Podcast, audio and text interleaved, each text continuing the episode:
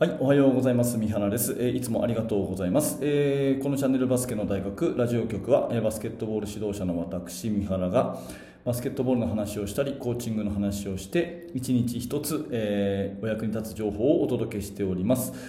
はい、おはようございます。本日5月17日月曜日ですね。え毎朝7時更新なんですけれども、今日はね、え遅れてしまいました。申し訳ない。えーと中にはね、えー、本当にありがたいことに7時の瞬間に聞くのを楽しみにしていらっしゃる方もいていただいて本当にありがたい限りなんですが、えー、今日あれ？というふうに思われてしまったと思います。ごめんなさいね。あのー、いつも通り撮ったんですけれども、え録音ボタンを押してないというボンミス。いやたまにねこういうことをやるんですよね。本当に申し訳ないですね。でもあのもうこれ私はですねラジオを作るのが習慣になっているのでえー、もうやらない方が、えー、気持ちが悪いというかそわそわしちゃうということでですね、えー、毎日更新は切らしたくないのでなんとか時間を作って今、えそのラジオ収録をしているということですちょっとね、え慌てている感じで、え撮りますのでいつもより短めのお話だったらご容赦ください。えー、今日のテーマは何かっていうとですねスクリーンプレイは楽しいですよっていう話をしようと思ったんですねあのいただいたメールでですねメルマガの方にいただいたメールでえー、結構多いのがですね、えー、うちのチームは結構ドリブル1対1ばっかりになって、えー、チームプレーがうまくいけません。どうしたらいいんでしょうか？みたいなね、え話をいただくことが多くて特にミニバスの先生からそれが多いかな。ドリブルばっかりつくようになるんですけれどもなんかいい方法ありますか？みたいなね。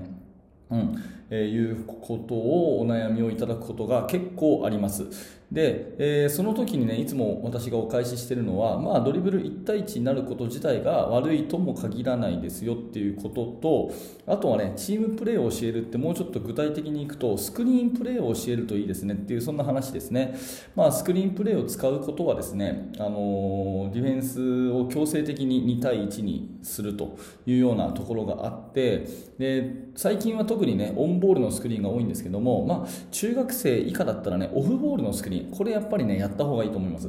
例えばセンター同士のクロスコートスクリーンをしたりとかですね。センターからフォワードへのバックスクリーンをしたり、まあ、オフボールのねボールのないところのスクリーンプレーっていうのはあんまり技術的に難しくなく結構ね簡単にねできたりするんですね。練習さえすれば。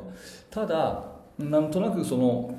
スクリーンプレーってのは難しいものだっていうそういう認識をあるような気がしていてあんまりこう15歳以下のリーグではやらせないというところがあります。で海外の方はどうかっていうと、まあ、海外って一括りにできないと思うんで、えー、それはもうそのコーチの考え方にです、ね、よるとは思うんですけど、えー、と数年前にあのリードリアクトっていう、えー、DVD が結構こう流行ってですねリードリアクトオフェンスね、えー、聞いたことある方もいるかもしれませんがその、えー、教材の中でスクリーンプレーっていうのはやっぱりファンダメンタルとして小さいうちから教えましょうっていうそういう話があったんですね。やっぱりスクリーンプレーをやることによってバスケットボールの判断力が高まると。ここ大事なんでもう一回言いますけどスクリーンプレーをやることによってバスケットボールの判断力が高まるということでやっぱりスクリーンっていうのは大事なんだと。いうようなね、えそういう話がその教材の中でリードリアクトの教材の中で出てきたのをうんすごく鮮明に覚えております。でスクリーンプレイをねちゃんとできるとですねやっぱりノーマークになってそこにパスがスパッと通ってですね、えー、イージーシュートが生まれる瞬間っていうのは非常にこうバスケットの独特の面白さがあるんですよね、うん、あの例えばバックスクリーンとかがね決まって45度のところにローポストからスクリーン来るね。45度の人にローポストから下から上にスクリーン来る。でディフェンスがそれが分かんなくてまんまと引っかかってゴール下がぽっかりノーマークになると。でそこにパスがふっと通って、えゴール下の2点シュートが決まるというようなこういうねノーマークになる瞬間っていうのは